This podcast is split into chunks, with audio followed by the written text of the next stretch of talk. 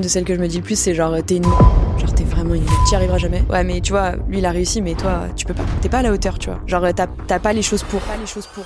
Pas trop dire, en tout cas aux jeunes, ouais, t'as de la chance, c'est important, on est en France, on a de la chance, etc. Mais il y en a qui sont un peu plus déter que d'autres, et c'est important de leur dire. Il y a des cerveaux qui sont faits pour faire qu'un seul truc, ceux qui sont pas faits pour ça, force pas. J'étais une putain de timide, et je m'imaginais pas du tout euh, aller démarcher des clients, parce que je me mettais soit à pleurer, soit à paniquer et tout. Si t'es pas un minimum empathique, et que tu te mets pas à la place des gens, enfin, selon moi, tu peux pas avancer dans la vie. J'ai passé de mon 21 décembre au 28 à retaper sur mon téléphone les 1800 numéros de téléphone, et c'était un des plus beaux moments de notre live dans le resto, parce que les gens nous ont répondu, ils ont vu que c'était fait à la mano, tu vois. Genre littéralement, un à un, les, numéros de téléphone. Bienvenue sur High Value Entrepreneur, je suis Roger. Les entrepreneurs cool et performants dont tu penses qu'ils n'ont pas besoin d'aide sont ceux que j'accompagne. Ce podcast est produit par l'agence Tête de Tigre, l'agence de podcast audio et vidéo. Bon visionnage et bonne écoute. Salut Nora. Salut. Comment tu vas? Ça va et toi? Bah je suis trop content de t'avoir. Euh, on a la chance de s'être croisés déjà il n'y a pas très longtemps. Euh, Alex Raffetin, qui est un de nos invités sur la saison 1 en plus. Euh, une ordure. Une, une ordure, c'est très chiant. En plus, il fait un truc avec des poissons et des burgers improbables. Euh, m'a présenté et euh, m'a dit Nora, c'est une dingue, c'est une, une, machine, comme on peut dire dans notre dans notre jargon. Dans le podcast, on a pour habitude de pas présenter les gens. Je vais pas te demander de te présenter et je ne vais pas te présenter non plus. Le podcast est là et est fait pour qu'on puisse te découvrir, mais je vais directement entrer avec une question dans le vif du sujet. J'en ai deux en tête. Et là, je pense que la première, on, va aller dessus. On va aller sur un truc plus ou moins simple, en apparence, en tout cas, juste sur la question. Comment on fait pour gérer entre alors cinq entreprises et un podcast euh, quasiment de front euh, Comment on arrive à faire cette performance là avec tout l'entrain et toute l'énergie que tu mets. Comment c'est faisable de, réussir à gérer euh, cet exercice? Alors, euh, sans cocaïne, ça marche aussi. en gros, non, euh, c'est la question qu'on me pose le plus souvent. Euh, et ce que je réponds bah, en général à chaque fois, c'est que déjà, mon organisation, elle est pas du tout optimale. faut imaginer que j'ai des journées atroces. je commence tôt, je finis tard, etc. Mais en fait, ça repose surtout sur les gens avec qui tu travailles. C'est ce que je dis tout le temps, c'est en gros l'équipe avec laquelle tu bosses, à quel point tu arrives à déléguer, etc. Bah, en fait, tu arrives à faire en sorte que petit à petit, tes journées de 8 heures sur une boîte deviennent des, journées de 2 heures. Et puisque j'aime pas m'ennuyer, bah, du coup, j'ai fait 2 heures plus plus deux heures, plus deux heures égale cinq boîtes et un podcast. Global. Ok. Est-ce que est-ce qu'elle te, est-ce qu'elle te fait chier cette question euh, qu'on dit comment on fait pour gérer euh, autant de projets? C'est grave mal perçu. Hein. Franchement, le, le multiprenariat, comme on dit, c'est grave mal perçu parce que ça veut dire des focus, ça veut dire potentiellement euh, que tu tires pas la pelote, tu vois, de ta première boîte ou de une de tes boîtes. Après, moi, c'est comme ça que je fonctionne. J'ai mis du temps à être à l'aise avec ça. Et maintenant, en plus, il y a du sens dans toutes mes boîtes. Mais avant, c'était putain, tu fais trop de choses, euh, tu arriveras pas, des trucs comme ça, tu vois. Pourquoi tu fais autant de choses euh, Tu devrais te concentrer sur tel ou tel truc? Et en fait, bah juste, j'y arrive pas, je sais pas me concentrer sur un truc. Donc, euh, j'ai appris à m'en battre les couilles il y a pas longtemps, tu vois.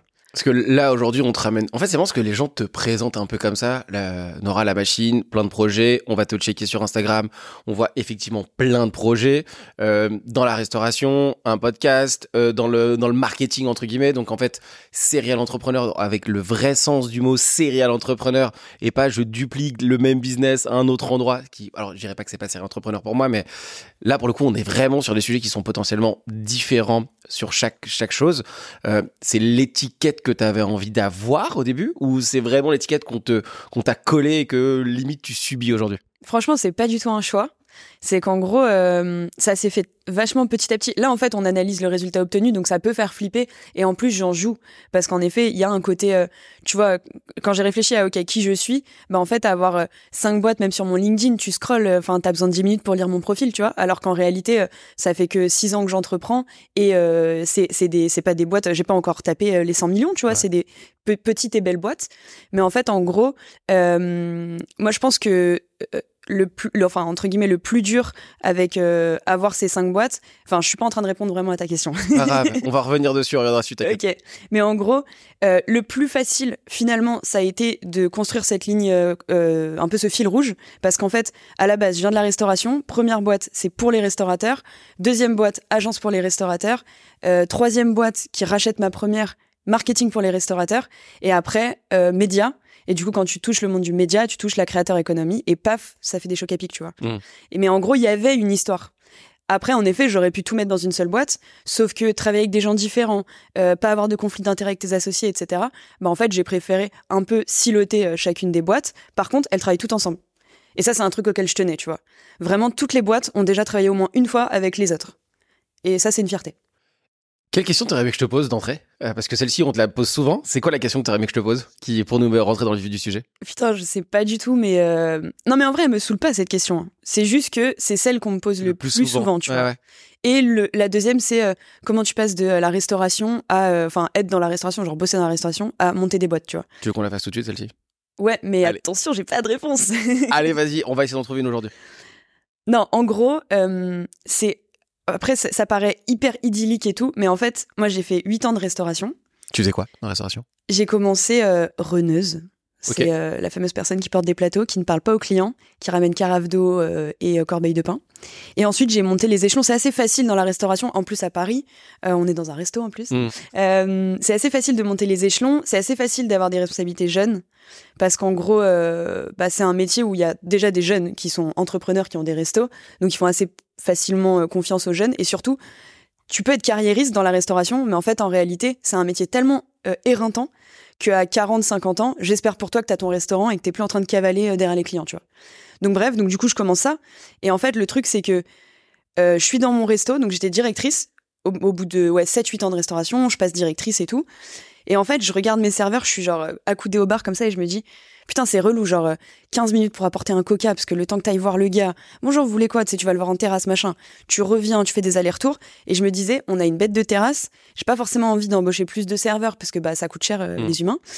Et comment on fait pour optimiser un peu euh, tout le parcours client, en fait? Et c'est là où j'ai la première idée de ma première boîte, qui est de pouvoir commander euh, depuis ta table en terrasse. Tout ça, c'est avant le Covid, avant Sunday, avant tout ce que vous connaissez. euh, Qui aujourd'hui paraît presque en mode genre, pff, c'est devenu presque pas normal, mais on n'est pas loin, quoi. Ouais, de ouf.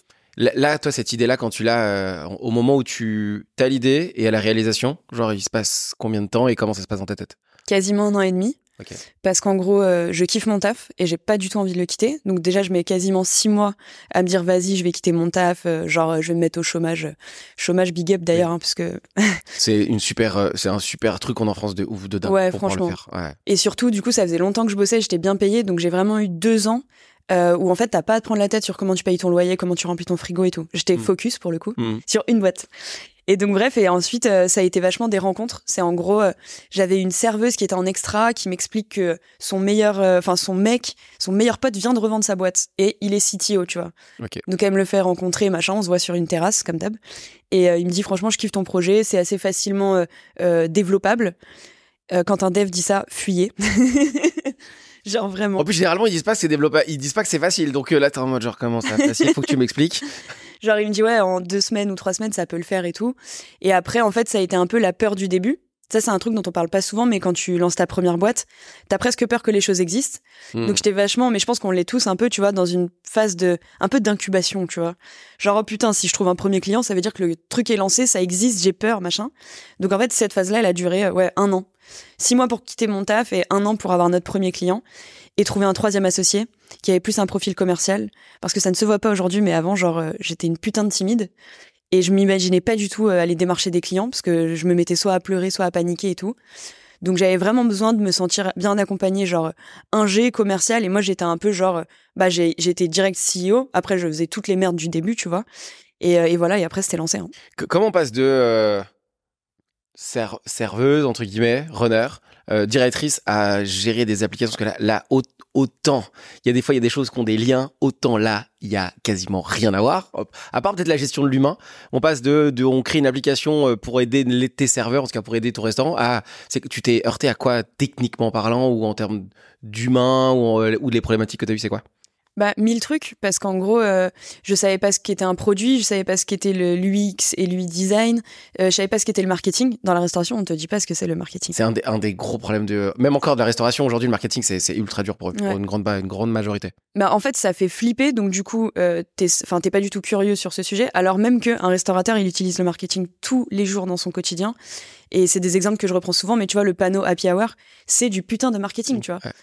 Donc bref donc du coup bah t'apprends quoi. En fait en gros euh, Google euh, je suis allée dans un incubateur. Ça a beaucoup beaucoup aidé. T'es avec d'autres gens qui montent leur boîte et tout. Et après bah tu fais 1500 erreurs et t'espères Inch'Allah qu'à un moment ça marche tu vois. C'est quoi la plus grosse erreur que tu as faite au début? Où tu te dis waouh, je suis là, je viens de rentrer dans un, dans un game peut-être euh, que j'avais pas imaginé. Alors c'est mi une erreur, mi une victoire. Genre euh, première année du coup, euh, donc 2018, on lance la boîte et on a une opportunité, genre à la Caisse nationale d'assurance maladie. Donc leur siège est à Porte de Montreuil. Leur cantine brûle. Et du coup, ils ont plus de moyens de faire déjeuner, donc 1500 collaborateurs. Et je sais plus comment on obtient ce putain de contrat, mais en gros, donc notre appli elle marche pas, tu vois, genre Mm. vraiment c'est buggé de partout, tu peux à peine payer en carte bleue sur ton téléphone et tout. Et en fait, euh, on les voit en rendez-vous et ils nous disent ouais, euh, on va faire venir des food trucks tous les jours, sauf qu'on doit faire manger 1500 personnes en même temps. Il faudrait qu'on puisse précommander le matin les plats pour les 1500 personnes. Nous, genre, mais pas de problème, frère, on a déjà fait ça 100 fois. Pas du tout, Ouais, on avait fait ça deux fois. Et en fait, là, pour le coup, bah, c'est très cool parce que t'as tout de suite un, un beau client, tu vois, qui paye bien et tout. Par contre, bah, déjà, on a tout foiré. On a perdu ce client parce que c'était buggé, parce que ça marchait jamais. J'ai passé genre quasiment un an tous les matins à Porte de Montreuil avec ma petite imprimante dans le food truck en mode putain, mais pourquoi les tickets s'impriment pas? Bon, ceux de la restauration comprendront. Donc, du coup, à réécrire à la mano, tu vois, sandwich jambon beurre, nanani, nanana. Et après, c'est là où en vrai il y a un peu de sens. C'est que si j'étais pas de la restauration, bah, Ouais. je l'aurais jamais fait, tu vois. Et là, pour le coup, tu t'entends bien avec le food truck parce que tu parles le même langage. Et euh, la Caisse nationale d'assurance maladie, fallait juste leur parler un peu corpo. Et ça, dans la restauration, tu l'apprends, tu vois. Hmm. T'apprends à parler à, à du plus petit au plus grand et à les respecter tout autant. Donc ça aussi, ça aide, tu vois.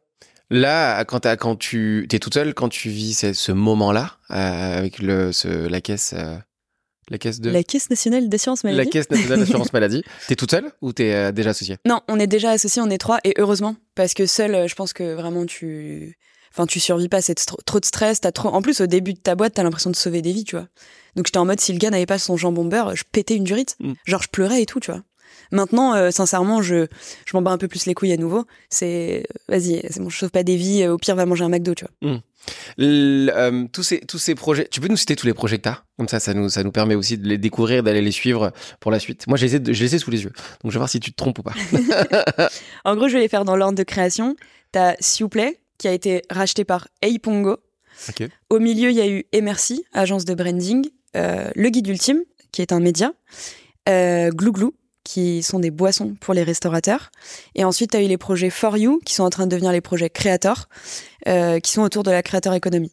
Et du coup, ce qui relie tout ça, à la toute fin, c'est Eipongo. Eipongo, c'est bah, le, là où je passe le plus de temps, en tout cas, parce que les enjeux, c'est la plus grosse boîte de toutes. J'allais t'emmener là-dessus. ouais. Ouais, et les enjeux sont huge. On est, euh, bah, on a des invests et tout, on a des objectifs à atteindre, on a une team, on est euh, plus de 60, donc euh, c'est pas, c'est pas la même mayonnaise que le reste, tu vois. C'est quoi Epongo? Comment, comment, tu le, comment tu le décrirais ou comment tu, tu, tu expliquerais Epongo? Eipungo, en gros, c'est euh, plein d'outils marketing qui te permettent de transformer n'importe quel visiteur euh, dans ton commerce ou sur ton site en chiffre d'affaires. Donc c'est plein de petits outils marketing qui te permettent de fidéliser, de capter de la data, de relancer tes clients, euh, de leur envoyer des SMS, etc. C'est quelque chose que t'aurais aimé avoir, toi, euh, quand t'étais. euh, De- Ouf. Franchement, alors j'ai une anecdote. En gros, j'ai toujours kiffé, j'ai toujours été assez créative, genre j'ai fait un bac à appliqué et tout, donc en vrai, je dis ouais, j'ai fait de la restauration, mais je sais que j'avais un profil un peu créa restauration. Ok. Je refaisais les cartes, etc. Et en fait, je suis dans le resto où je suis directrice, et je me dis putain, j'aimerais trop euh, faire un truc, tu sais, pour Noël, en mode envoyer un petit message à tous nos clients. Et la seule base de données qu'on a, c'est la fourchette. Donc je vais sur la fourchette et tout, je fais genre ouais, je savais même pas ce que c'était un CSV ou un, Google Doc ou ce que tu veux. Donc je vois qu'il y a une liste de numéros. Et sincèrement, j'ai passé de mon 21 décembre au 28 du coup décembre à retaper sur mon téléphone les 1800 numéros de téléphone. Il n'y avait pas encore le copier-coller entre le Mac et l'iPhone et tout, il n'y avait pas ça, tu vois. Donc je l'ai fait. Et euh, là, je me suis dit, c'est cool parce que c'est, c'est genre, c'est créatif, c'est du marketing en vrai. Donc j'ai envoyé un SMS à ces 1800 personnes. Et c'était un des plus beaux moments de notre live dans le resto parce que les gens nous ont répondu, ils ont vu que c'était fait à la mano, tu vois. Genre littéralement, un à un, les, les numéros de téléphone. Ça, typiquement, c'est ce que permet de faire Pongo en genre deux clics aujourd'hui. Et je me dis, c'est aussi pour ça que ça fait sens Pongo, tu vois. J'ai été dans cette situation-là où tu peux pas parler avec tes clients, plein Covid, tu peux pas parler non plus avec tes clients. Là, pour le coup, t'équipes des commerces, tu leur donnes une base de données, un fichier client, et en deux clics, ils peuvent communiquer avec leurs clients. C'est un putain de pouvoir, en fait. bah, ils récupèrent. euh, en fait, ils arrivent à, aller au-delà de la relation. On est, on est chez Season là. Euh, un des trucs qui est ultra important pour Cathy qu'on a eu, euh, qu'on a eu aussi comme invité. elle a ce côté. elle veut que les gens se sentent bien, mais en fait, quand les gens partent. Après, hum, finalement, ce lien, c'est, euh, bah, ils vont dans un autre, dans un autre resto, dans un autre bar, dans un truc. Donc, euh, c'est, t'as, t'as presque résolu la partie de comment créer du lien long terme. Au-delà du marketing, c'est comment on arrive à créer une relation euh, ultra long terme avec des, des gens qui ont potentiellement passé un bon moment et qui, par le flot de la vie, nous oublient et, et vont vers de la nouveauté et du brillant. C'est comment on crée une relation. C'est un peu la, la relation de couple entre le client et les restaurateurs. Tu, tu l'avais, tu l'avais vu comme ça? En tout cas, moi, c'est comme ça que je l'explique. euh, C'est trop marrant, c'est notre métaphore préférée. Ok. Ouais. C'est vraiment genre, même tu sais, dans la relation que, tu peux avoir avec un client, la première fois qu'il vient dans ton resto, nous on dit que c'est genre euh, un date. Ouais. Euh, la, tu vois, la deuxième fois, ça va être genre, ok, potentiellement, ken, petit plan cul, machin. Et à la fin, quand c'est ton client fidèle, c'est un mariage. Et dans le mariage, faut aussi accepter le divorce. Et ça, c'est des trucs sur lesquels on éduque de ouf nos clients. Nos- les, les commerçants, tu vois, c'est en fait, c'est pas grave de perdre un client. Ça arrive, tu vois. Tout comme tu peux divorcer euh, de la personne que t'aimais pendant 20 ans. Et ça, bah, ça demande beaucoup, beaucoup de pédagogie. Parce que, comme je t'ai dit, et on le sait tous, à part les nouveaux restaurateurs, typiquement Alex Raffetin, Mm. euh, aujourd'hui, la population éduquée au marketing dans le commerce, elle est trop faible, tu vois. Et ils trouvent, ils ont l'impression que c'est inaccessible alors que ça ne l'est pas. Et j'en suis la preuve. J'ai pas appris le marketing. J'étais dans un resto et ensuite on m'a appris le marketing. Et là, je fais ah ok d'accord, j'aurais pu faire ça dans mon resto, tu vois. Est-ce que euh, de- est-ce que c'est euh, c'est la, la fameuse phrase de est-ce qu'on peut revenir avec son ex euh, grâce à toi? Peut-être. Mais ne jamais faire ça. J'ai Euh, testé, ça marche pas. Le, ton, ton projet aujourd'hui, euh, Epongo, c'est quoi les c'est quoi les enjeux pour toi euh, à titre à titre perso? Genre il y a du management, c'est compliqué, le recrutement, c'est compliqué. Euh, c'est quoi? C'est quoi tes problématiques aujourd'hui? Alors déjà, on est trois associés euh, et on n'a pas du tout les mêmes problèmes parce que moi, je suis ce qu'on appelle late founder. Donc en gros, j'arrive plus tardivement. Eux, ils ont créé la boîte en 2018. Ils rachètent ma boîte en 2021 et en 2021, moi, je passe late founder. Donc ça fait deux ans. On n'a pas du tout les mêmes problématiques parce qu'on n'a pas le même vécu dans cette boîte. Typiquement, euh, à titre, euh, enfin, en tant qu'organisation, notre plus gros enjeu, c'est d'aller défoncer euh, les chiffres qu'on doit faire cette année pour pouvoir soit relever, soit être rentable. Parce qu'en gros, c'est un peu le destin d'une startup, tu vois. Et vu ce qui se passe en ce moment, vaut mieux être rentable. À titre perso, et franchement, c'est pas du tout de la démagogie ou quoi, c'est en gros comment j'arrive à mieux organiser mon temps? Parce que là, pour le coup, il y a tellement d'enjeux, mais d'un autre côté, j'ai toujours eu d'autres activités que je passe un peu mon quotidien à culpabiliser en mode putain, j'ai pas checké mon Slack Pongo, putain, je devais faire ça, je suis en retard, j'ai une deadline, je l'ai pas fait. Enfin, en vrai, les deadlines, je les respecte, mais c'est plus, tu sais, les petits trucs de la to-do list qui aident les équipes et tout. J'avoue que je suis pas du tout la meilleure des managers et, on ne m'a mis qu'une seule personne en management et tant mieux, avec qui, tu sais, sa fille de fou et tout, et elle, elle, elle, tout, tout ce qu'on décide ensemble ruisselle sur l'équipe. Mais en gros, mon plus gros enjeu, c'est comment je fais en sorte d'être beaucoup plus efficiente chez Pongo, parce que normalement, mon rôle, c'est de rendre Pongo encore plus visible. C'est vraiment pour ça que je suis là, tu vois. Et typiquement, bah, parfois, par manque de temps, bah, t'es moins visible, tu vois. Du coup, je mets moins d'énergie, du coup, bah, j'atteins pas les objectifs, etc. Et ça, c'est mon plus gros euh, défaut, slash culpabilité, slash je dors pas la nuit, euh, voilà. la, la culpabilité quand on est entrepreneur. On, en- on en parle jamais en fait, quasiment. Ouais. Euh, de, de ce truc de on sait ce qu'on doit faire, on sait ce qu'on aurait dû faire. On sait euh, qu'on va pas le faire et en le disant, parfois on est en mode genre, je le dis et finalement quand on revient derrière, on se dit, ça va être très dur de le réaliser. Comment, comment toi tu vis cette culpabilité? Trop mal. Mais vraiment, je sais pas si c'est euh, depuis que je suis petite ou quoi, mais genre vraiment, euh, quand on me dit, genre le pire message qu'on peut m'envoyer, c'est tu m'avais dit ça, tu l'as pas fait.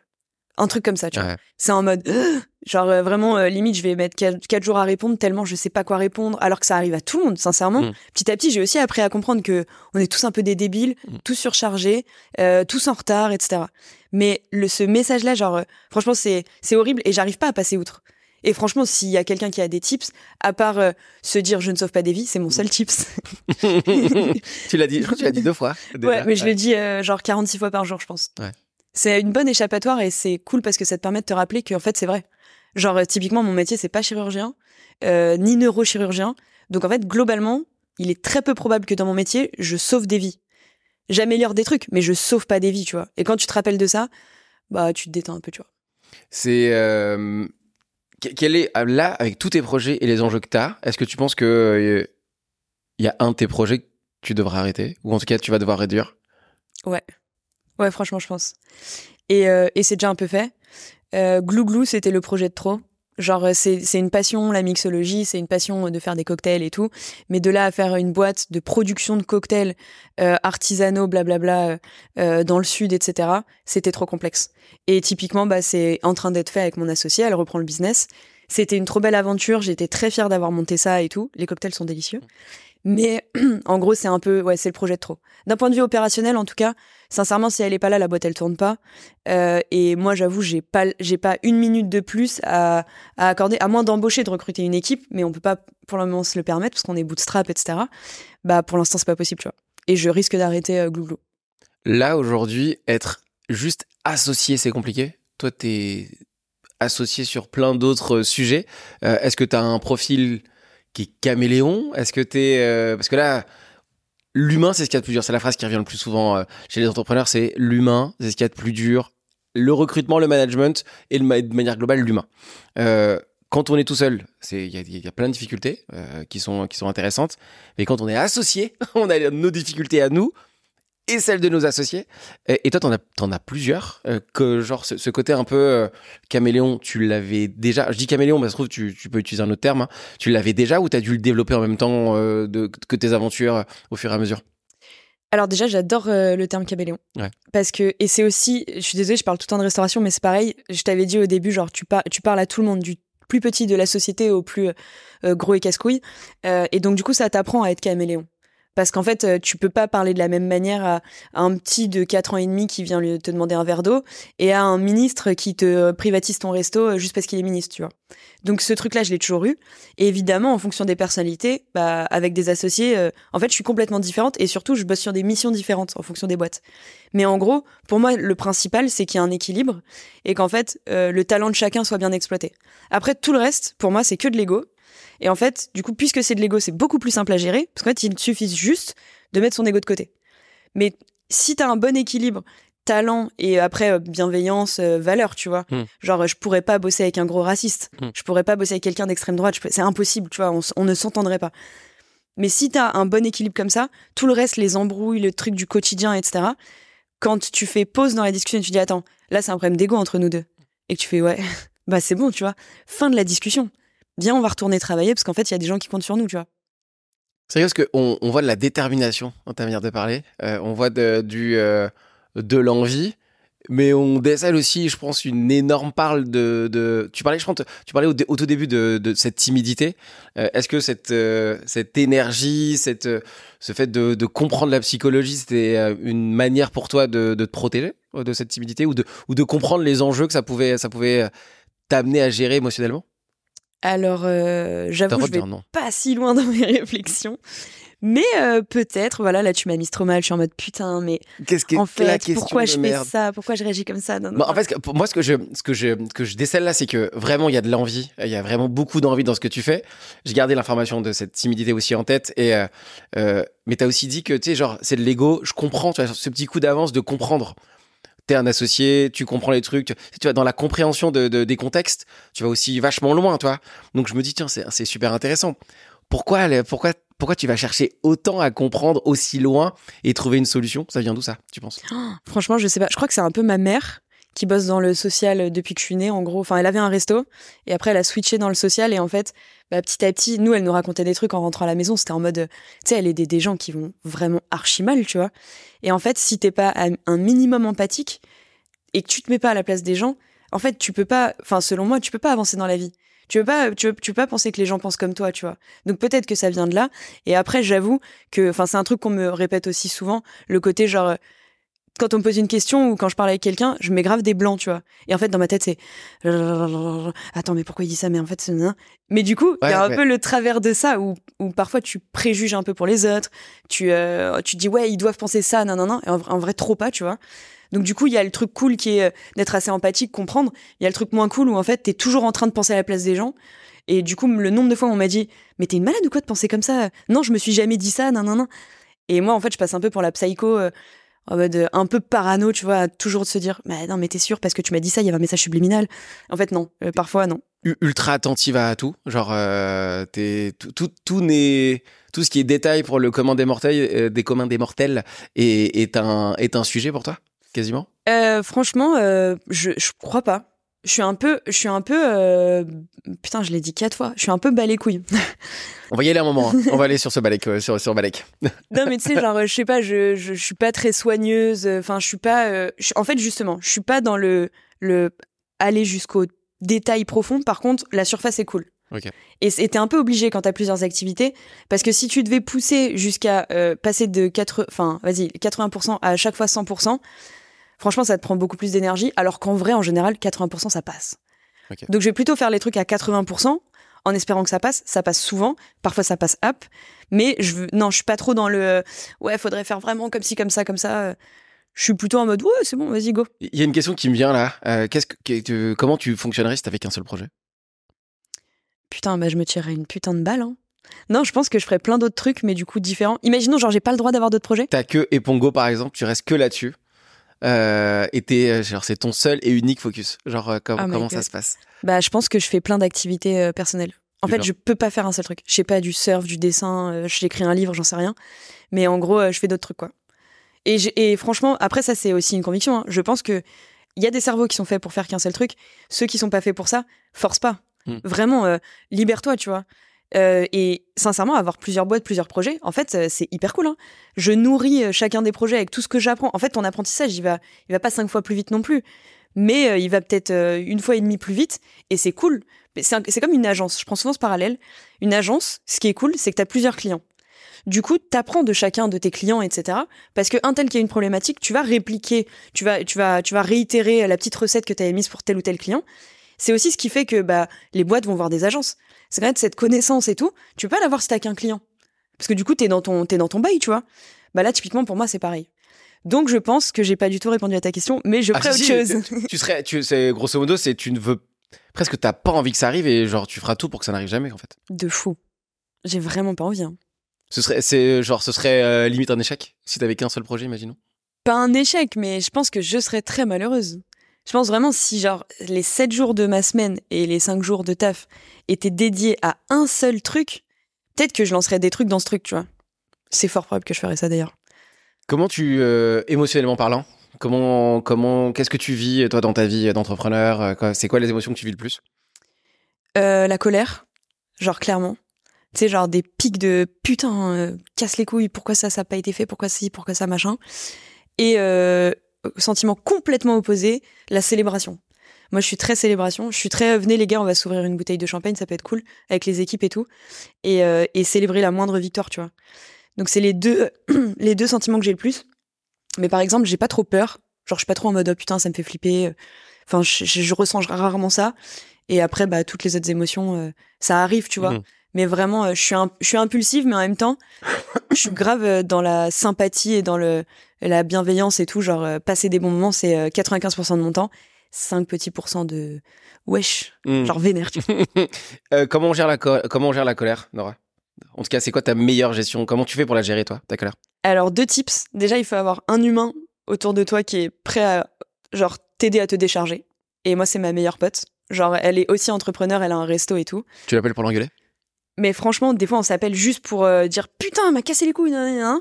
Après, on raccroche. Et même euh, son resto est à côté de chez moi. Je passe, je lui explique une histoire. Et en fait, après, juste, ça va mieux, tu vois. Et le deuxième tip, c'est après, c'est on en revient à la compréhension.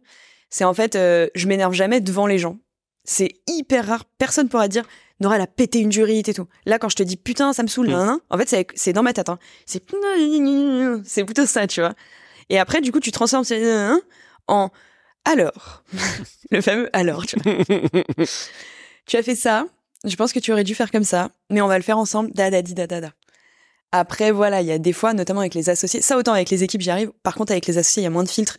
Et quand t'es vénère, enfin, j'arrive beaucoup plus à leur dire, euh, ouais, franchement, ça m'a gavé, euh, tel truc, ça me gave et tout. Mais après, ça fait partie de la communication aussi. Et ils me le disent aussi. Genre, ouais, pourquoi t'as fait ça, euh, tu m'as gavé. La, la discussion que tu as avec toi-même, euh, on se parle beaucoup euh, quand on est entrepreneur et pas que. Euh, Est-ce que tu es du genre très dur avec toi-même? Genre, Ouais, de fou. qu'est-ce que c'est quoi les petites phrases que tu te dis ou, qui sont que si on- les gens les entendaient à l'extérieur en disant mais c'est pas possible, elle, elle peut pas se parler comme ça. Genre, ou si elle me parlait comme ça, je pèterais un câble. Est-ce que tu les connais ces types de phrases? Franchement, euh, après, le truc, c'est que je, vais, je risque de me faire peur en les sortant à voix, à voix haute. mais, Parce que parfois, c'est dur, tu vois. Ouais, mais je pour de vrai, on est, je pense que la plupart d'entre nous on est dans Ouais, tout le monde est pareil. On est ultra dur. Et il y a un exercice que je m'amuse à faire de temps en temps avec les gens avec qui on bosse. C'est tu, je- si imagine toutes les phrases, si on voyait toutes les phrases que tu te dis dans ta tête estampillées sur ton front, est-ce que tu penses que les gens voudraient parler avec toi? Et en fait, c'est- ultra cool parce que je pense que tu es très dur avec toi-même parce que t'es t'es beaucoup en, en retenue aussi, tu vois. T'es en mode genre analyse, oh non, non, non. Je- moi, j'ai trop envie de savoir qu'est-ce qu'elle se dit, Nora, dans sa tête. Euh, que- quels, quels sont les types de phrases pour que ça puisse aussi aider pas mal de gens qui nous écoutent. Franchement, euh, je pense qu'une des plus, enfin, une, une de celles que je me dis le plus, c'est genre, t'es une merde. Genre, t'es vraiment une merde. Je crois que je l'ai celle-ci aussi. Ah ouais? Je l'ai aussi. c'est chaud, mais en vrai, on n'est pas gentil avec nous-mêmes. Hein. Après, il y a euh, T'y arriveras jamais. Il y a beaucoup le truc de. Toi, t'es pas comme lui, tu vois. Genre, vachement à. Genre, euh, j'ai plein de potes entrepreneurs. Ouais. C'est, enfin, quand t'es entrepreneur, en vrai, t'es vite pote avec Ouais. des entrepreneurs. Et vachement le côté. euh, ouais, mais tu vois, lui, il a réussi, mais toi, tu peux pas. T'es pas à la hauteur, tu vois. Genre, t'as pas les choses pour. Et voilà, à peu près. C'est, ça fait quoi de les dire euh, à haute voix presque? C'est nul. C'est un coaching ou c'est un podcast, putain? C'est quasiment les deux. C'est quasiment les deux. Je, franchement, j'ai les je pense que j'ai les mêmes phrases et je pense que c'est aussi cool que parce qu'en fait, il y, a une- il y a une apparence. euh, On, on pourrait imaginer, en tout cas, on pourrait se représenter que euh, quand on a autant de projets, c'est facile. Je pense que c'est, je pense que c'est même l'inverse. Euh, on est encore plus dur, plus de sujets euh, émotionnellement parlant. euh, Bah, tu vois, t'as parlé colère et euh, célébration. Euh, on se dit énormément de choses pour maintenir le niveau et que ce- cet aspect de eh, c'est dur pour absolument tout le monde, même quand on, quand on y arrive et qu'on, en tout cas, on a l'impression, on a l'impression qu'on y arrive. Je pense que tout le monde se dit ces phrases. Pour de vrai, je pense que tout le monde se dit ce type de phrase au début, à la fin, mais jamais personne le dit. Euh, je pense que c'est ultra cool. Moi, je me le dis souvent. hein. T'es qu'une merde. Ils sont meilleurs que toi. Euh, moi, j'ai le mode, j'ai le mode vénère. J'ai un mode qui s'appelle le mode vénère. Maintenant, pour pas le subir, en tout cas pour moins le subir, ou arriver en mode genre, mec, t'es, t'es en train, ça y est, t'es, t'es rentré dans le truc de la colère. Je me dis, vas-y, au lieu de le subir, je- quand je sens arriver, je me dis, allez, mode vénère. C'est tous des fils de pute. je vais tous les niquer. Euh, je suis en mode euh, genre ultra vénère, mais je trouve que c'est cool en fait, parce que par exemple la colère, moi c'est une, c'est une émotion que j'aime beaucoup. Euh, et ma femme, elle le sait quand je suis en mode vénère. Elle me fait, euh, c'est le mode vénère là? je fais oui, c'est le mode vénère. Elle le grille. Alors elle, elle y arrivait pas. Je trouve que la, la colère, c'est un, en tout cas pour moi, elle est plus facile à transformer que le que le fait de me sentir bien et le, et le sentiment de réussite. Je sais pas si ça te fait la même chose.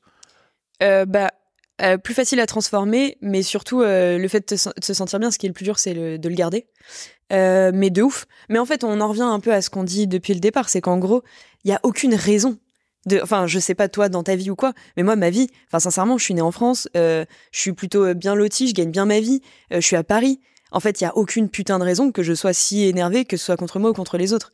Donc, en vrai, le transformer, c'est des petites phrases après aussi dans ta tête qui arrivent à contrer ces trucs-là. Genre, est-ce que c'est grave? Non. Tu vois, c'est des trucs parfois, mais débiles. Genre, euh, euh, attends, la vie, elle tient qu'à un fil. Ah ouais, c'est vrai. Mm. Ah oui, c'est vrai. Genre que des trucs comme ça, tu vois. Et après, bah, en vrai, tu te calmes et, et c'est aussi. euh, Enfin, franchement, le, ce qui est cool avec ce, ce sentiment de colère, c'est que c'est très impulsif. Dieu merci, ça ne dure pas dans le Ouais. temps. Genre, en général, quand tu vas dormir, tu te réveilles, t'es pas aussi vénère que la veille. Sinon, c'est un peu chaud, tu vois. C'est quoi les phrases que tu dis quand tout va bien? C'est genre euh, trop de chance. Ouais.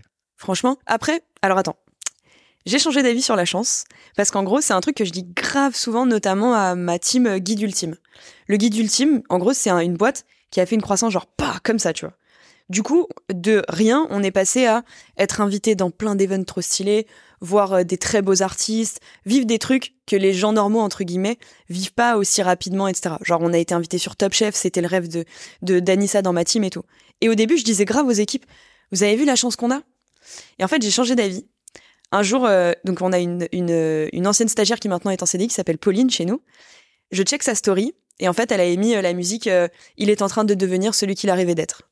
Et là, j'ai une fulgurance et je me dis Putain, mais je lui donne pas le bon. En fait, je lui donne pas le bon mindset à Pauline. Pauline, elle a 20 ans, tu vois. Je lui dis tout le temps Ouais, t'as de la chance, tu te rends compte La chance que t'as. Elle a vu Orelsan, elle a vu, tu sais, elle elle a réalisé des rêves. Et en fait, du coup, je lui ai renvoyé un message, je lui ai dit Pauline, à partir de maintenant, ne te dis plus jamais que t'as de la chance, dis-toi aussi que t'as un peu cherché. Et en fait, ça lui a fait grave du bien, parce qu'elle se rend compte aussi que c'est grâce à son travail. Et c'est pas juste de la chance. La chance, ça sert, bien sûr, mais c'est aussi à quel point tu mets de la déterre dans ce que tu fais. Du coup, j'ai un peu changé de mindset sur le côté, euh, pas trop dire, aux- en tout cas aux jeunes, ouais, t'as de la chance, c'est important, on est en France, on a de la chance, etc. Mais il y en a qui sont un peu plus déter que d'autres, et c'est important de leur dire. Parce que sinon, toute leur vie, ils seront là, ouais, moi je suis un, tu sais, moi c'est que de la chance et tout. En vrai, on, on le sait tous. Mm. Non, c'est pas que de la chance. Toi, toi, euh, ça t'a fait du bien aussi de le comprendre Parce que Ouais, finalement, euh, parce que tu, si tu dis que t'as la chance, toi aussi t'imaginais peut-être que t'avais de la chance. T'as as repris le contrôle sur le fait que t'as quand même, c'est toi euh, qui a mis tout en place pour aussi réussir et avoir, euh, la chance de réussir, en tout cas à ton à ce que tu fais aujourd'hui bah en tout cas, tu mets toutes les chances de ton côté. C'est un peu ça, tu vois. Et oui, en effet, ça fait aussi du bien. Moi, dans ma vie, je suis assez humble et tout, genre vraiment. Euh, et je suis même d'ailleurs, euh, parfois, on, on, ne sait même pas que je fais autant de trucs, etc., parce que j'en parle jamais, etc. Mais par contre, j'avoue que l'humilité peut aussi fonctionner avec la fierté. Parce que par contre, je suis hyper fière des projets qu'on a montés. Genre vraiment, c'est un truc, enfin c'est c'est assez exceptionnel. Pour l'instant, j'ai pas de fail de boîte et ça, je sais que ça peut être euh, horrible dans la vie d'un entrepreneur. Donc oui, il y a un moment, il faut aussi se dire, bon, je suis un peu fier de moi, tu vois. Sinon, t'es toujours là en mode, ouais, mais tu sais, moi, c'est rien pour le moment, toi, c'est mieux. Hmm. Non, euh, c'est bien, toi, moi, c'est bien aussi, et euh, c'est bien tous ensemble, tu vois. Et, euh, aujourd'hui, tes, enjeux professionnels, genre, c'est quoi les choses qui, arrivent pour toi sur tous tes projets ou un en particulier? Mon plus gros enjeu, c'est le lancement de la Creator Industry. Donc en gros, c'est l'idée, c'est de reproduire l'Académie des Césars pour les créateurs de contenu euh, et d'institutionnaliser ce métier. C'est un donc c'est un projet euh, faramineux qui va nous prendre, je pense, 10 ou 15 ans. Et ça, c'est ce qui me prend le plus de charge mentale. C'est comment nous, petits jeunes, on arrive à faire en sorte que dans 15 ans, euh, les jeunes de dans 15 ans, ils se diront ah putain, je peux aussi être créateur, tu vois. C'est un métier, euh, c'est régulé, il y, a, y a des opportunités, enfin il y a des débouchés professionnels, il y a des écoles. Comment on arrive à faire tout ça? Plutôt que de toujours dire oui, c'est des influenceurs, blablabla. Il y a un moment acteur. Euh, je sais pas comment le métier d'acteur est arrivé dans le monde, mais je pense qu'au début on devait dire euh, genre ouais, euh, ils se travestissent ou j'en sais rien, mm. tu vois. Aujourd'hui, être acteur, Pierre Ninet, c'est genre euh, le goat de plein de gens, tu vois. Bah comment demain, dans mille ans, on arrive à élever cette industrie au rang de, du cinéma? Comment ça peut être potentiellement le 8e art, le 9e art, j'en sais rien, je sais plus combien il y en a. Mais tu vois, et ça, du coup, ça prend globalement toute mon énergie, toute ma charge mentale. Pas forcément tout mon temps, mais en tout cas, c'est ce qui résonne le plus dans mon cerveau. Pourquoi c'est important pour toi de le faire, ça? Franchement, quand j'ai rencontré euh, mon associé Victor sur le guide ultime, j'ai découvert le métier de créateur. Et en fait, je me suis, je suis passée un peu de l'autre côté du comptoir. Hmm. Moi aussi, je disais que les, les influenceurs, c'était, euh, bah, c'est bon, c'est des influenceurs, ils font des stories. Euh. Et en fait, quand tu découvres ce que c'est, ouais, mais franchement, Victor, enfin, donc lui, il faisait toute la partie contenu sur le guide ultime. Et au début, franchement, j'avais une forme de mépris, en fait. Je disais, c'est bon, on fait une vidéo. Tu sais, c'était des vidéos de 30 secondes. C'est bon, vas-y, fais la vidéo. Euh, comment ça, tu peux la poster ce soir? Bon, après, je parle pas comme ça aux gens, mais dans la tête, c'était un peu ça. Et en fait, il y a un moment, il, a utilisé les mots justes pour me dire, non, mais tu sais, là, pour faire cette vidéo, déjà, ça m'a demandé 10 ans de travail pour être sûr qu'elle soit virale, euh, qu'elle performe, que les gens, ils, scrollent pas au bout de deux secondes, etc. Et quand je, quand je vais tourner, quand je monte, en fait, je suis en train de raconter une histoire, etc. Donc, en fait, c'est, c'est, c'est proche de l'art. C'est genre, c'est un art, en fait, de faire du bon contenu, etc. Et donc, du coup, quand ce projet, euh, on l'a monté aussi avec Slick, etc., euh, créateur. Et en fait, moi, ce qui me tient à cœur, c'est que je vois qu'il y a une injustice et j'ai envie de la régler. Et après, ce qui est intéressant dans la créateur économie, c'est aussi, évidemment, on va pas se mentir, hein, il y a aussi un aspect business. Euh, avec tout ce qui se passe, Bruno Le Maire, les lois, etc bah c'est intéressant d'être dans cette vague. Et moi, j'ai eu la chance sur la première boîte d'être dans la vague un peu Covid et tout, parce que ça a fait exploser mon business. Là, je vois une opportunité, je m'éclate, j'adore ce domaine, je me sens utile, bah j'y vais, tu vois. Pourquoi tu penses que ça va prendre du temps? Autant de temps? Parce qu'on n'a pas d'argent. non, en gros, euh, soit tu as du temps, soit t'as de l'argent. Mais euh, non, ça va prendre du temps, parce que faire évoluer des mœurs, ça prend forcément du temps, tu vois. Et on peut pas demain dire à 100% des Français, ouais, être créateur, c'est cool. Non, t'auras toujours Madame Michu qui te dira euh, les influx voleurs, euh, j'ai acheté un jogging, il marche pas. Enfin, tu vois. Donc du coup, tout ça, ça prendra du temps. Euh, il faut des gens et ça pareil convaincre les gens, etc. Donc je pense que, en fait, pour la première fois de ma vie, parce que d'habitude je suis très court-termiste, c'est un projet que je vois bien faire encore dans 15-20 ans. Alors que d'habitude je me dis dans 3 ans, je serai sûrement décédé, tu vois. T'as des tatouages T'en as deux? J'ai des tatouages. T'en as deux particulièrement que tu vas montrer avant qu'on commence. C'est Balek et l'autre c'est One Life, c'est ça? Ouais. Ça représente quoi? C'est euh, mon tout. Genre c'est vraiment euh, le. Ça a démarré avec One Life. Euh, ça m'est venu il y a genre deux ans. Euh, je sais plus ce que je disais ou quoi, mais en gros j'ai un peu euh, redit One Life parce qu'à la base One Life c'est un peu le carpe diem, tu vois. C'est ah super ta carpe diem. Sauf qu'en fait en réalité One Life ça m'a permis de prendre des décisions. Genre vraiment, tu sais, t'es, t'es, avec quelqu'un de ton équipe ou même t'es avec un pote à toi, tu sais pas euh, si vous devriez faire ci ou ça. Tu te regardes dans les yeux, tu dis, en vrai, One Life, non? Bah en fait, tu prends la décision qui est la mieux pour toi à ce moment-là, sans culpabilité, sans te dire oui mais non mais je devrais me coucher tôt ce soir, sans te dire oh non on peut pas euh, partir en voyage, on peut pas faire ci, on peut pas faire ça, j'ai du taf. En fait, juste tu prends la décision qui te fait du bien à toi. Par contre, il y a une règle essentielle, c'est one life tant que ça n'a aucun impact sur d'autres humains. Et, et quant à cette règle en général, du coup, bah c'est surtout du kiff. Parfois dans le taf, ça peut aider aussi. hein. Franchement, One Life, ça aide. Genre, euh, tu veux parler à ce CEO à qui t'oses pas envoyer un LinkedIn, mais One Life. Genre déjà, il le lira sûrement pas. Et au pire, bah c'est bon, euh, t'as qu'une vie. Genre, imagine, tu meurs écrasé euh, sous un bus, t'auras jamais envoyé ce message. C'est quand même un peu con, tu vois. Euh, J'ai envie d'aller sur comment on fait pour avoir une relation de couple? Est-ce qu'on arrive à avoir des, des, amis? Qu'on- on a des amis entrepreneurs, on, a pas, on en a beaucoup en commun. Euh, comment ça se passe? Est-ce qu'on arrive à trouver l'amour quand on a autant de projets, de se rajouter un projet qui est un projet de couple? Est-ce que c'est faisable? Euh, franchement, euh, je vais parler que de mon cas. Moi, je pense que j'ai pas que ça à foutre, dans le sens où j'ai été avant, quand j'étais dans la restauration, j'ai été mariée plus jeune, Euh, donc j'ai mis beaucoup d'énergie dans un projet de couple, dans une vie de couple, etc. C'est très cool, c'est très agréable, mais c'est un autre projet de vie, selon moi. Ouais. Attention, je Ah non, mais le but c'est qu'on ait ton point de vue. Moi je suis marié, j'ai deux enfants, je suis en mode genre très cadré, le truc. Ouais, ça ouais. m'intéresse grave de le savoir. Bah en gros, je me dis euh, j'ai le time dans le sens où j'ai eu un peu ma première vie, euh, comme je t'ai dit, avec couple, machin, prendre soin de l'autre, etc. Par contre, quand ton taf, il passe, il arrive à passer au-dessus d'un humain. Genre moi, c'est ma prio, c'est devenu mon taf. Et en fait, les humains, mais tous, pas juste mon mec, sont passés en dessous. Bah en fait, euh, juste par respect pour eux, euh, moi j'ai quitté mon gars euh, bah, il y a un an et demi, tu vois, et je me suis pas remise en couple. Et franchement, je suis beaucoup plus heureuse maintenant que avant, parce qu'avant c'était horrible. Genre petit resto ce soir, 20h, machin, euh, 20h à telle, à telle adresse. Mais je lui dis oui. Mais alors déjà, j'ai aucune envie d'y aller. Je suis dans plein taf, je kiffe ce que je, ce que je suis en train de faire. J'ai envie d'aller débriefer avec ma team. J'ai envie de passer voir mes potes entrepreneurs. J'ai pas envie d'être dans un putain de resto avec toi. Euh, Est-ce que tu me racontes ta journée? Enfin, c'est horrible ce que je suis en train de dire, mais Non, mais c'est, c'est, mais- c'est, je pense qu'on passe tous par là en tant qu'entrepreneur, surtout quand on est à fond dans, dans ce là Moi, il y a plein de fois où je, je, ma femme, elle le sait, elle va regarder ce podcast en plus. et je, moi, je lui dis direct, je, là, j'ai pas envie, en fait. J'ai pas du tout envie de passer du temps avec vous parce qu'en fait, je vais pas l'apprécier. Par contre, j'ai envie de choisir mes moments à moi et euh, c'est le gros problème de la communication euh, quand on est en couple et entrepreneur et passionné par ce qu'on fait et en plus quand ça se passe bien, parce que quand ça se passe mal, c'est un autre sujet. Mais quand on aime ce qu'on fait, franchement, on, l'aime autant que notre conjoint ou que nos enfants, entre guillemets. Donc, on a envie de passer énormément de temps. Toi, c'est, tu penses que c'est parce que tu avais envie de passer du temps avec, euh, sur tes projets que ça s'est terminé ou...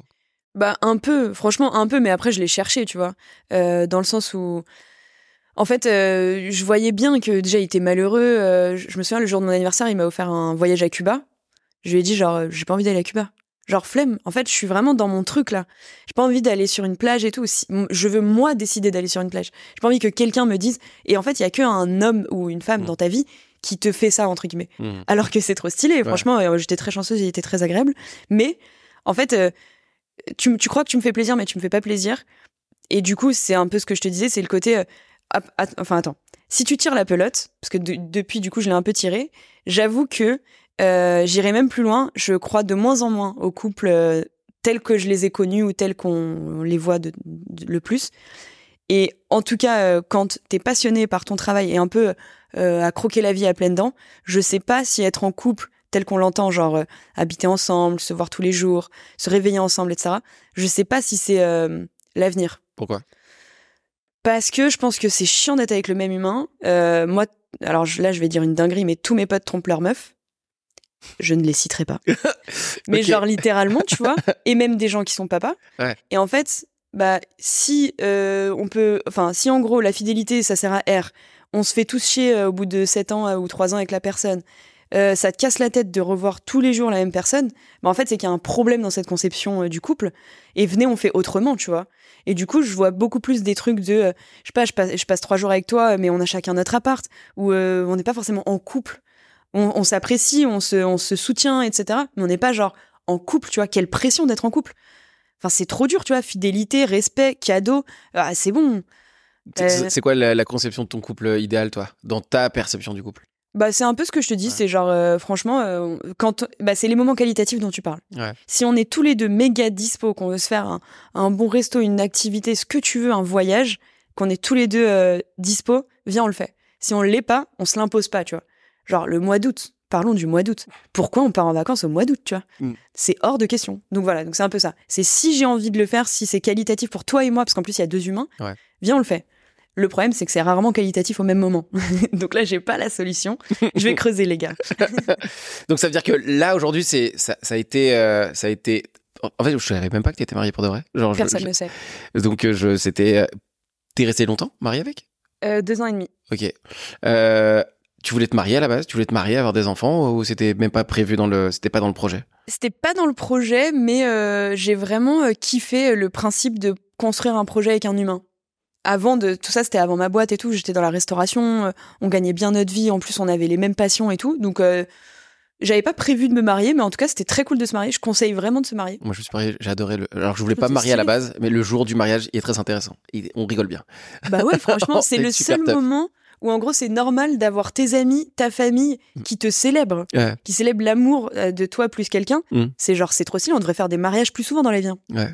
Finalement ouais, on devrait avoir son petit mariage euh, une, une fois tous les trois ans Ouais, ouf. parce que tous les ans c'est chiant ce qu'il faut Ouais, organiser. trop. Euh, quand t'étais euh, quand t'étais plus jeune, t'étais quel genre de petite fille? Parce qu'on a parlé de timidité tout à l'heure, mais t'étais quel genre de petite fille? T'étais pareil aussi déterminée même dans ta timidité ou en étant timide en tout cas? Euh, non, pas trop. J'étais une grosse bolosse. Ce qui veut dire. Bah, euh, j'étais trop bizarre. J'étais la, j'étais la meuf chelou euh, de l'école primaire. J'étais la meuf chelou du collège. Quand j'étais en primaire, j'étais une sorcière. Je faisais des potions magiques. Ok. Et elles marchaient, elles en Elles marchaient de ouf. Pas du tout. Je faisais pipi dans des fioles et je faisais croire à mes copines que c'était euh, de la potion. Donc du coup, j'étais vraiment la meuf un peu bizarre. J'ai sauté une classe. Donc du coup, j'ai perdu tous mes potes. euh, Tu sais, quand tu sautes une classe, en vrai, c'est c'est trop cool parce que euh, tous les adultes autour de toi euh, disent qu'ils sont fiers de toi. Mais en tant qu'enfant, en vrai, c'est juste trop chiant. Tu perds tous tes potes. Déjà que c'est compliqué d'avoir des potes à l'école. Donc euh, on est chelou. Surtout quand, surtout quand on est chelou des ouf. Et après, j'ai un peu eu la, j'ai changé genre en troisième. Troisième terminale, en fait, euh, on a beaucoup déménagé. Donc, j'ai pas, j'avais pas d'amis d'enfance. En fait, c'est ça, c'est ça qui me rendait chelou aussi. Euh, mon frère, pareil. C'est qu'on était un peu euh, les nouveaux. Partout, on était les nouveaux. Parce qu'on déménageait tout le temps et tout.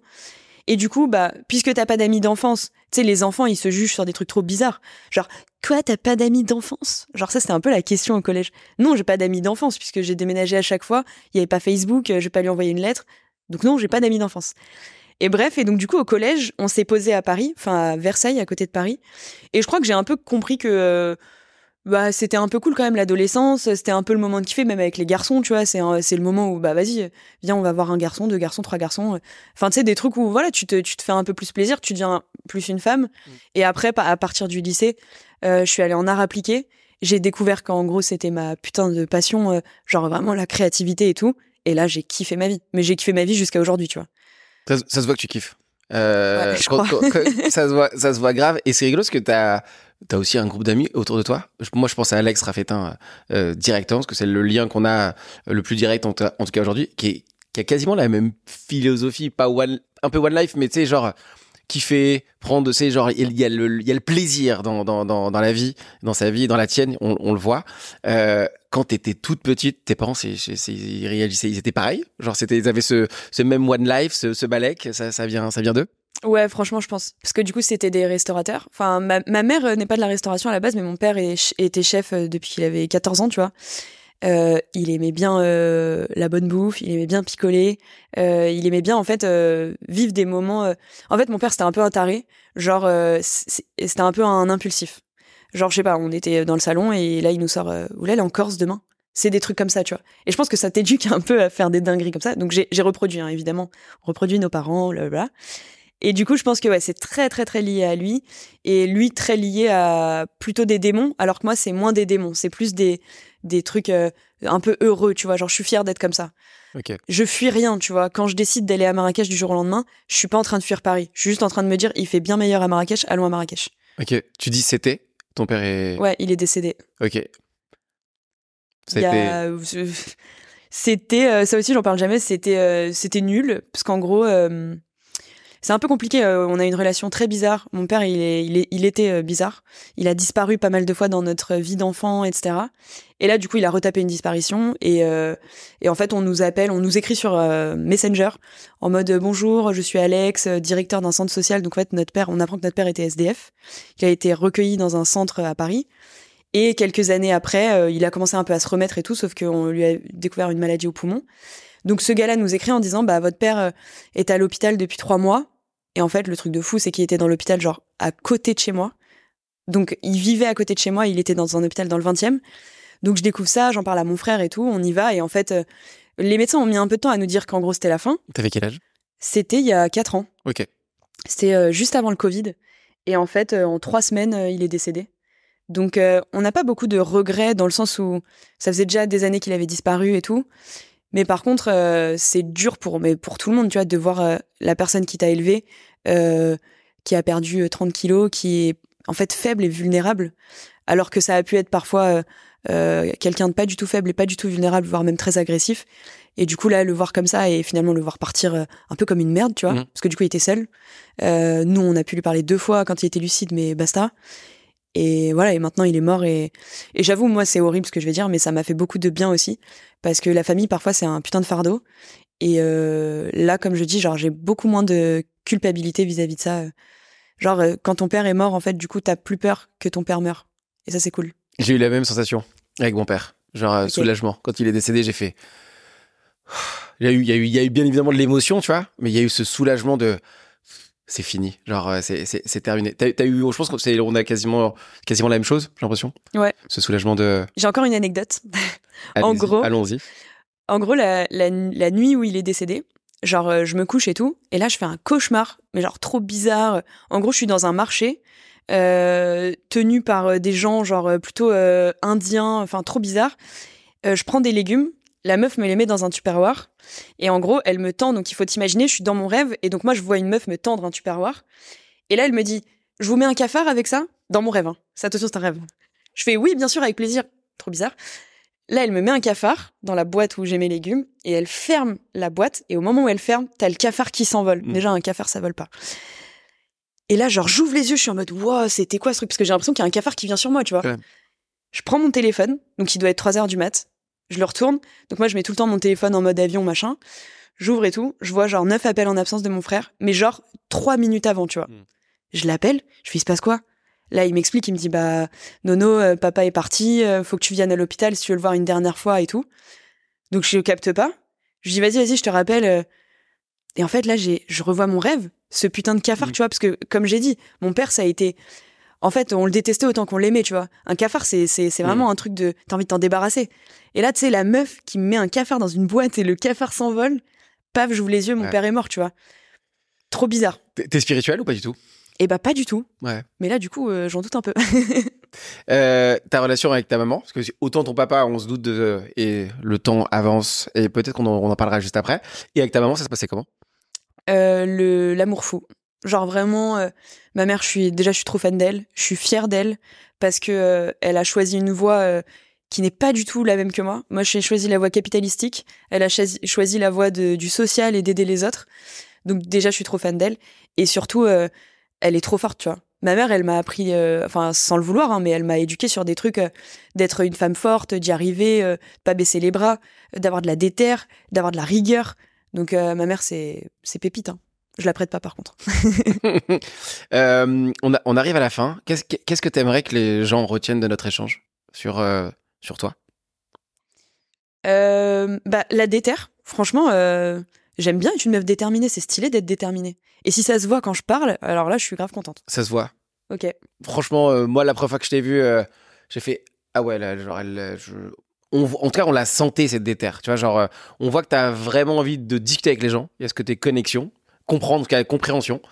Et ce côté, genre, déter, genre, euh, on, dirait que tu t'assumes tout ce que tu dis, tout le temps. Et là, je pense que tu l'as encore euh, bien fait, que tu as parlé plein de sujets en mode, bon, j'en ai jamais parlé, mais tu vois, t'en parles, c'est straight to the point, tu vas pour de vrai, tu fais pas semblant. T'aurais pu l'esquiver, hein, t'aurais pu esquiver la question, et, et, tu les as pas fait. Donc, euh, ouais, en tout cas, moi, je la, je la ressens, cette, détermination, et je suis très content que, que, que tu aies joué le jeu sur cet, sur cet aspect-là. Est-ce qu'il y a autre chose que la détermination que tu aimerais que les gens retiennent de, cette conversation et de toi?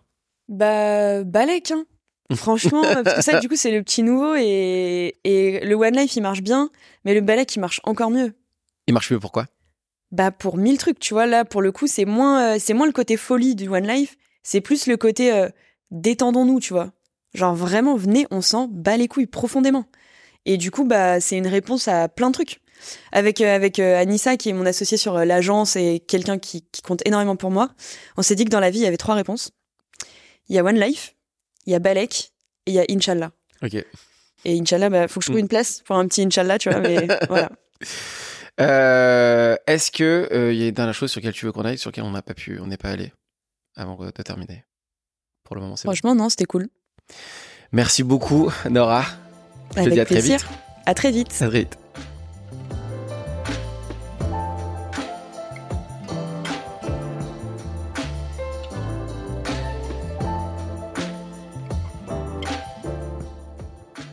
Là, c'est le moment de l'after podcast. C'est le moment où tu as le droit de dire euh, je regrette d'avoir dit ça ou je suis trop contente d'avoir dit ça. Euh, qu'est-ce que qu'est-ce que t'aurais qu'est-ce que t'aurais Est-ce que il y a des choses sur lesquelles tu veux qu'on aille là aujourd'hui, maintenant tout de suite sur le canapé, euh, sur lesquelles on n'est pas allé ou revenir sur les choses que tu as dit, c'est le moment qui n'est que pour toi. Euh, tu me prends complètement au dépourvu, Mais dis-moi. c'est totalement fait pour. C'est totalement fait pour. Que, comment tu t'es senti toi sur le podcast? Parce que Là, on a abordé des sujets que tu n'as peut-être pas l'habitude d'aborder euh, Ouais. de manière globale. Comment, comment, comment tu te sens? Franchement, euh, non, sincèrement, très, enfin, très bien. Et ça fait du bien aussi de dire des trucs que, soit dont tu parles plus trop, soit dont t'as pas parlé depuis longtemps, tu vois. Euh, et puis, euh, on partage euh, du coup une- un petit bout d'histoire, donc c'est intéressant. Après, non, j'ai aucun, enfin, j'ai aucun regret. Mais après, c'est pareil, j'ai rarement de regrets dans la life. Pourquoi Donc, euh, bah, parce que ça sert à rien, tu vois. Il y, a- il y a- y a pas y a quelque chose où tu dis ah là j'ai quand même déconné ou j'aurais pas dû. ou- Si, de ouf, mais c'est plus genre de la frustration, tu vois, que du regret. euh, Enfin, si tu regrettes, déjà, bah, dis-le à la personne et euh, déjà, t'as avancé. Tu vois, plein de trucs comme ça. Mais non, j'ai pas de gros regrets. Pas de gros regrets. Euh, Est-ce qu'il y a quelque chose dans, dans quand on a échangé tout à l'heure, quand on était sur la table, sur lequel tu aurais aimé aller plus loin ou qu'on n'a pas abordé, que tu trouves que important d'aborder, euh, qui, qui soit te ferait du bien, égoïstement parlant, euh, ou alors euh, un sujet peut-être plus pro qu'on n'a pas abordé Euh, non, enfin, il y a un truc que je trouve intéressant, c'est la place de l'enfance dans ce qu'on est en tant qu'adulte. Et après, je suis pas philosophe, mais je trouve que parfois, soit on minimise, soit on maximise l'impact de l'éducation, etc. Tu vois. Et, et du coup, bah, tu sais, tu disais, ouais, on dirait que t'a- t'arrives bien. Enfin, que tu analyses, etc. les gens. C'est aussi parce que un jour, en fait, j'ai réalisé que. euh, tu vois, genre, j'étais grave vénère contre ma mère, je crois d'ailleurs. Et euh, je me suis rappelé que c'était qu'un humain, tu vois. Et ça, typiquement, genre quand tu te rappelles que même tes parents, ils font de leur mieux. Mhm. Genre globalement, tout le monde fait, essaye de faire de son mieux. Mais on, on t'a pas appris à être parent, tu vois. Bah en gros, tu comprends que eux-mêmes, ils ont été enfants. Eux-mêmes, ils ont eu leurs démons. Et eux-mêmes, aujourd'hui, en tant qu'adultes, ils recherchent leur enfance d'avant, ils blablabla.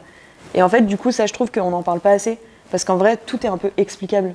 Quand tu arrives à analyser un peu ton enfance, ton éducation, ton entourage, ton écosystème, bah t'arrives bien à comprendre qui tu es aujourd'hui, tu vois.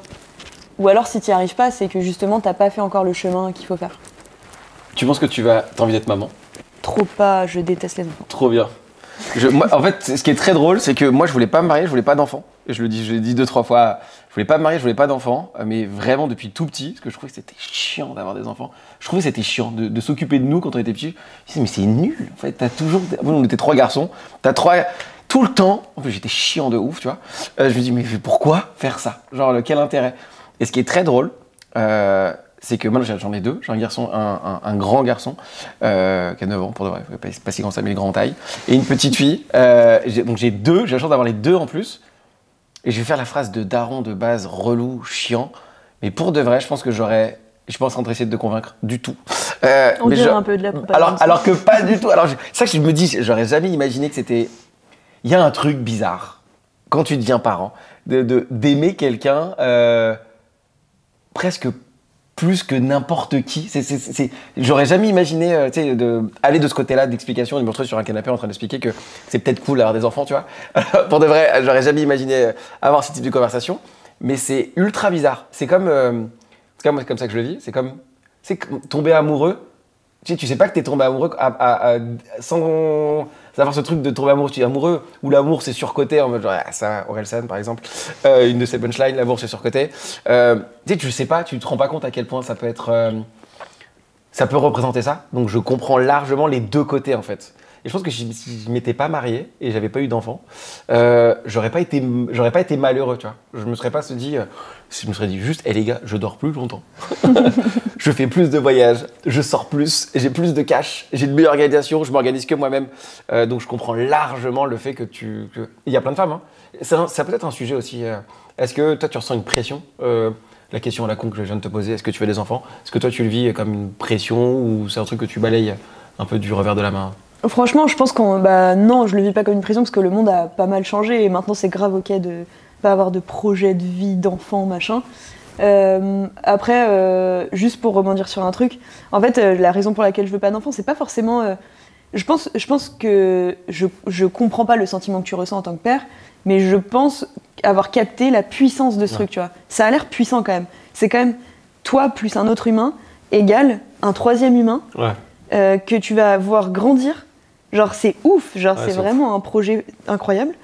Mais par contre, tu vois, typiquement, c'est du détail, mais si demain j'ai des enfants, je serais plus dans un truc où peut-être j'aurais envie d'adopter, etc. Parce qu'en fait, après, c'est très lié à l'enfance à nouveau. Moi, franchement, j'ai eu un daron éclaté au sol. Et j'ai pas envie d'être cette daronne éclatée au sol.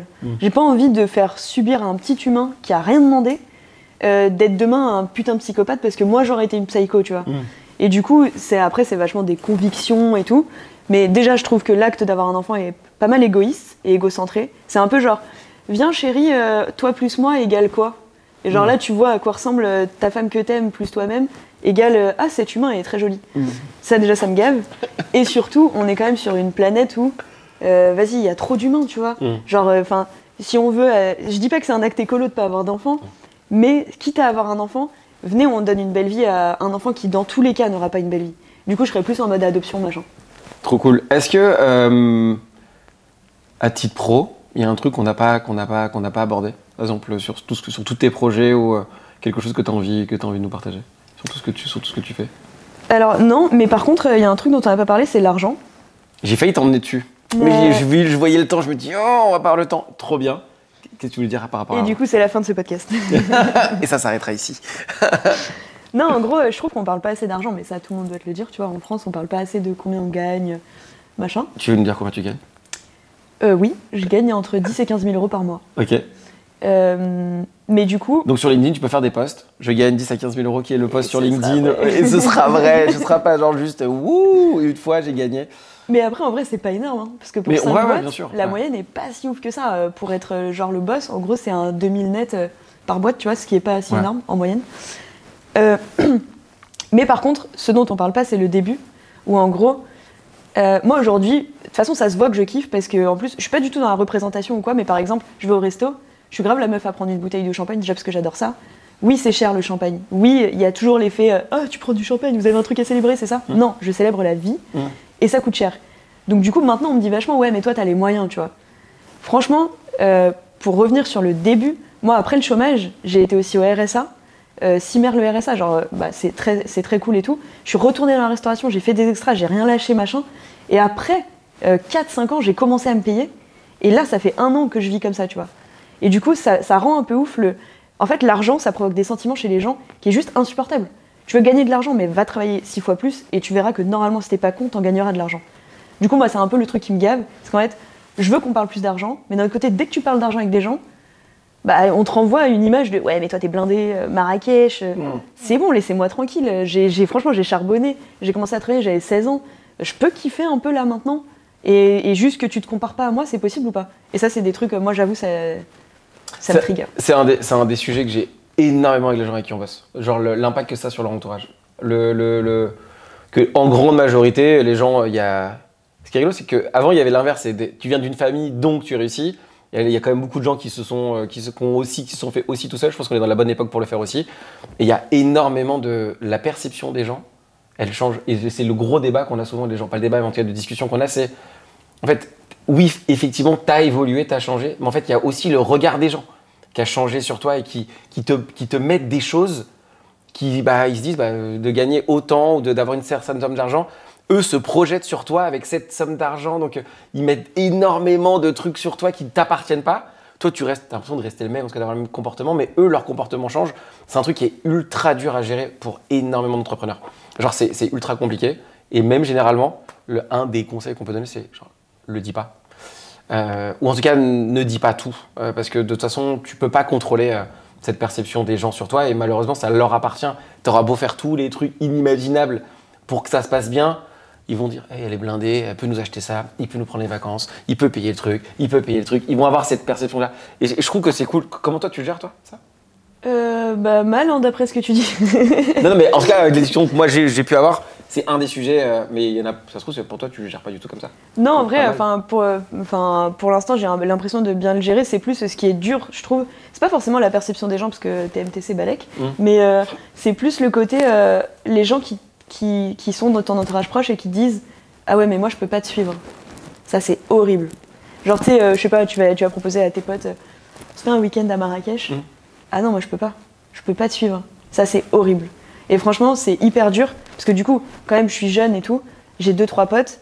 Et là, tu te mets dans des situations où j'avoue, tu payes pour les autres, tu vois. C'est ce que je fais à chaque fois. Mais en fait, à la limite, franchement, euh, l'argent, euh, tu pars pas avec. Comme j'ai dit, on n'a qu'une vie. Ce soir, si je meurs, mon argent, il aura servi à rien, tu vois. Mm. Donc, je suis grave dans ce truc-là de dire à. Notamment, j'ai un pote qui galère, il vient d'avoir deux jumeaux et tout. Je suis grave en mode, euh, vas-y mec, j'ai envie de partir à Lisbonne avec toi. T'es mon meilleur pote, j'ai envie de partir avec toi. Ouais, je vois très bien. Viens, je te paye ton avion, prends euh, 100 ou 200 balles, on s'en fout.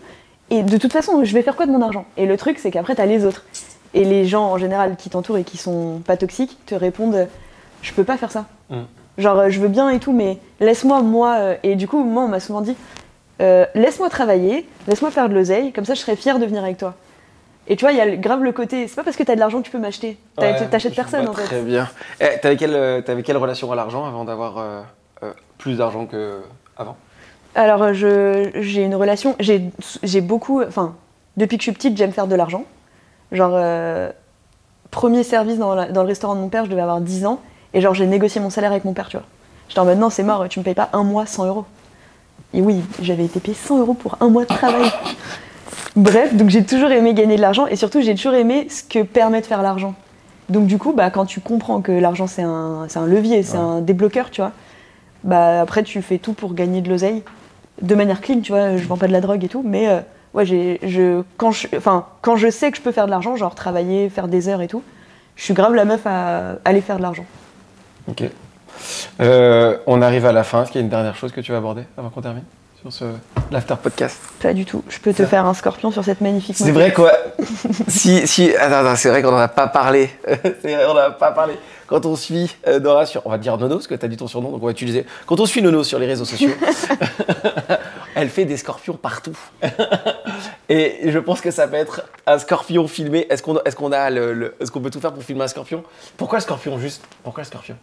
Parce qu'en fait, alors c'est incroyable, essayez chez vous, c'est une position qui, qui est un peu impressionnante, mais en fait, t'as pas besoin d'être musclé pour la faire. Ouais, je. Je fais zéro sport, genre vraiment, bah ça c'est un peu un défaut d'ailleurs, je devrais en faire beaucoup plus.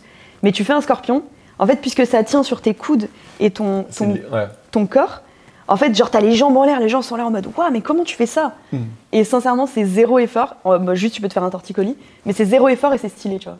Du coup, j'ai décidé d'en faire partout dans le monde. Eh ben écoute, ce sera, il y en aura un dans le podcast, ce sera filmé, il va rester et c'est parti. Alors, attends. Attends. Et là, la meuf se tord le cou et paf, one line. Allez hop, one life, allez, one coup, allez hop. En gros, tu vois, tu te mets comme ça et en fait, tout va poser sur le coude. Track dance. Tac. Allez hop. Et là, du coup, tu vois, il y a le côté impressionnant, genre, waouh, elle a les jambes en l'air et tout. Et en fait, c'est toute ta tête et ton coude.